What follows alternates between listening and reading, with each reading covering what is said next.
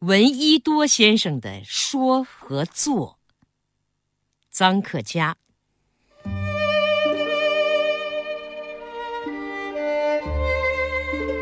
人家说了再做，我是做了再说。人家说了也不一定做，我是做了也不一定说。作为学者和诗人的闻一多先生，在三十年代国立青岛大学的两年时间，我对他是有着深刻印象的。那时候他已经诗性不作，而研究志趣正浓。他正向古代典籍钻探，有如向地壳寻求宝藏。仰之弥高。越高攀得越起劲儿，钻之弥坚，越坚钻得越锲而不舍。他想吃尽消化尽我们中华民族几千年来的文化史，炯炯目光一直远射到有史以前。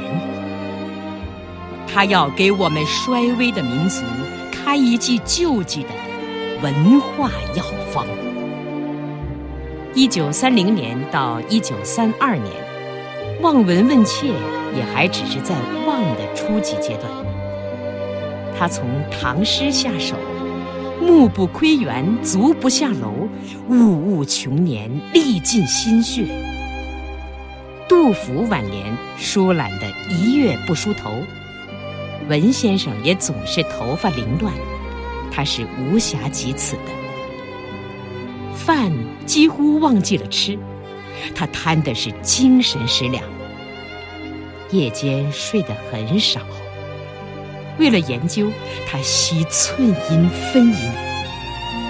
深宵灯火是他的伴侣，因他大开光明之路，漂白了的四壁，不动不响，无声无闻。一个又一个大的四方竹纸本子，写满了密密麻麻的小楷，如群蚁排牙。几年辛苦，凝结而成《唐诗杂论》的硕果。他并没有先说，但他做了，做出了卓越的成绩。做了，他自己也没有说。他又由唐诗转到楚辞，十年艰辛，一部教补赫然而出。别人在赞美，在惊叹，而闻一多先生个人呢，也没有说。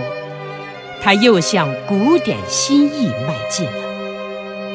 他潜心贯注，心会神凝，成了何妨一下楼的主人。做了再说，做了不说，这仅是闻一多先生的一个方面。作为学者的方面，闻一多先生还有另外一个方面，作为革命家的方面。这个方面情况就迥乎不同，而且一反既往了。作为争取民主的战士。青年运动的领导人闻一多先生说了，起先小声说，只有昆明的青年听得到。后来声音越来越大，他向全国人民呼喊，叫人民起来反对独裁，争取民主。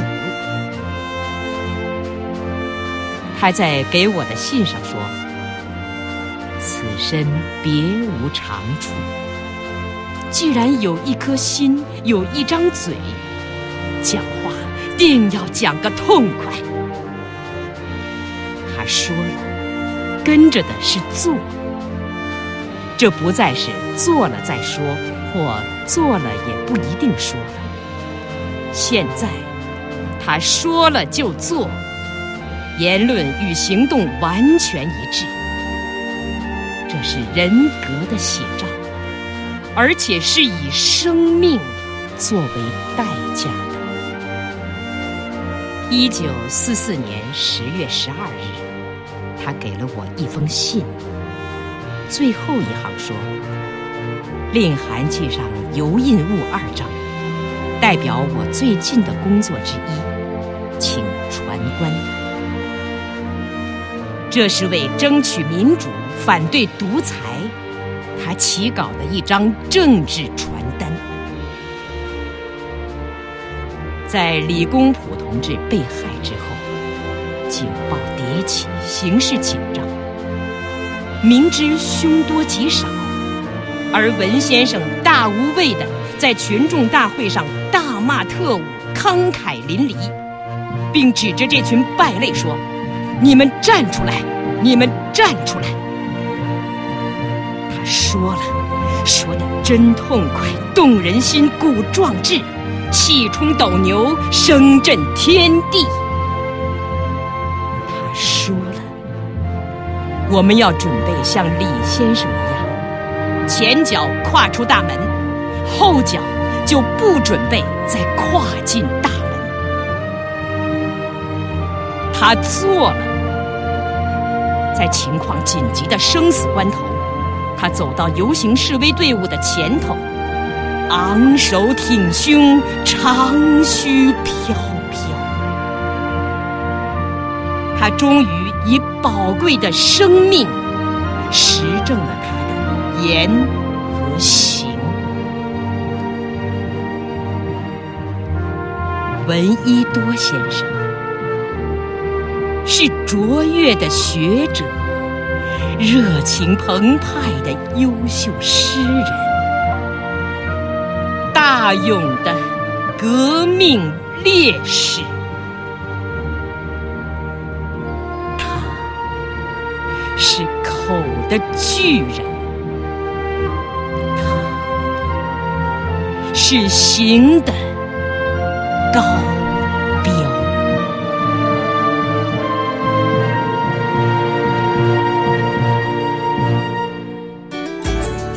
更多课文。请关注微信公众号“中国之声”。